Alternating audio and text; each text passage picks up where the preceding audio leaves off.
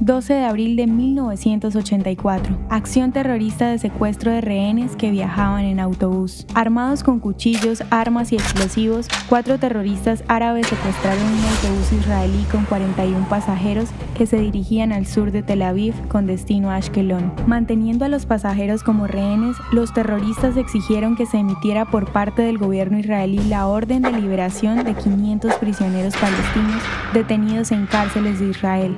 Después de negociaciones infructuosas, las fuerzas especiales israelíes asaltaron y liberaron a todos los pasajeros excepto uno que murió. Dos secuestradores murieron y dos fueron capturados. Tras la detención de los dos terroristas, fueron trasladados a un campo cercano para ser ejecutados. El incidente volvió a demostrar que la OLP seguía estando profundamente comprometida con el terrorismo y la violencia que afectaba a Israel. En los cinco años anteriores, de 1978 a 1984, las administraciones de Carter y Reagan intentaron un gran esfuerzo para que la OLP abandonara el terrorismo y la lucha armada contra Israel y se uniera a la negociación mediada por Estados Unidos, intención que no tuvo éxito. Posteriormente, en 1988, la OLP manifestó que detendría el terrorismo y reconocería a Israel, y esa realidad se materializó cinco años después en los acuerdos de Oslo de 1993.